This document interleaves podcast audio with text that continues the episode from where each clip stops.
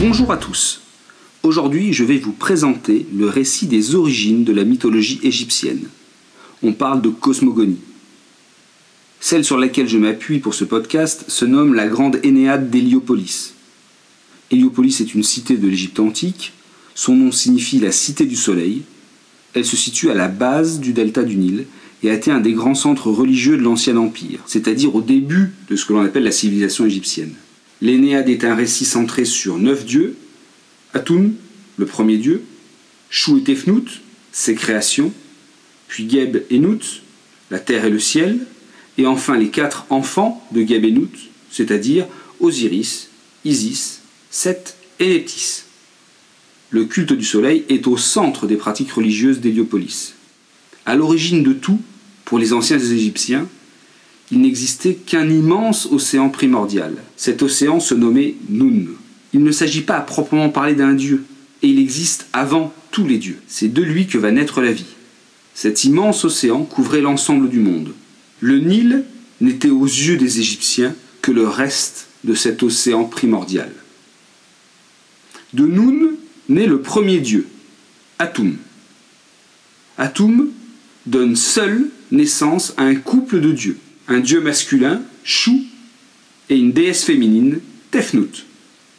Chou est le maître de l'air, le maître des vents. Il est le souffle qui donne la vie. Son attribut est la plume d'autruche, en lien direct avec son rôle de maître des vents. Sa sœur jumelle, Tefnut, est elle la déesse de l'eau.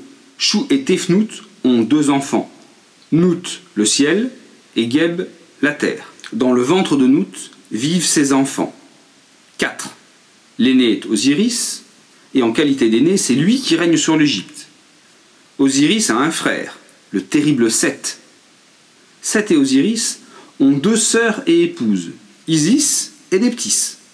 Isis est l'épouse d'Osiris, et Nephthys est l'épouse de Seth. Nout est facilement reconnaissable. Elle est le ciel. Aussi, elle est représentée comme une femme nue et surplombant la terre, arquée, très longue, et sur sa peau, sont représentées des étoiles. Elle fait ainsi penser à la voûte céleste. Dans un autre récit mythologique, Nout est la mère du soleil, du dieu soleil, Ré.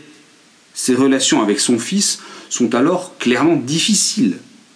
En effet, si elle donne naissance à son fils Ré chaque matin au lever du soleil, chaque soir, au coucher de l'astre, elle le dévore. Une remarque en guise de conclusion, comme je vous l'ai dit auparavant, Nout le ciel était inséparable de Geb, la terre.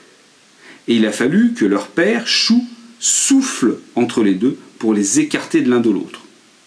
Cette union très forte de la terre et du ciel est aussi présente dans la cosmogonie grecque, avec la même difficulté à séparer Gaïa, la terre, de Ouranos, le ciel. Cette fois-ci, ce n'est pas le souffle du Père qui sépare les deux dieux, mais un enfant, le titan Chronos, qui émascule son père.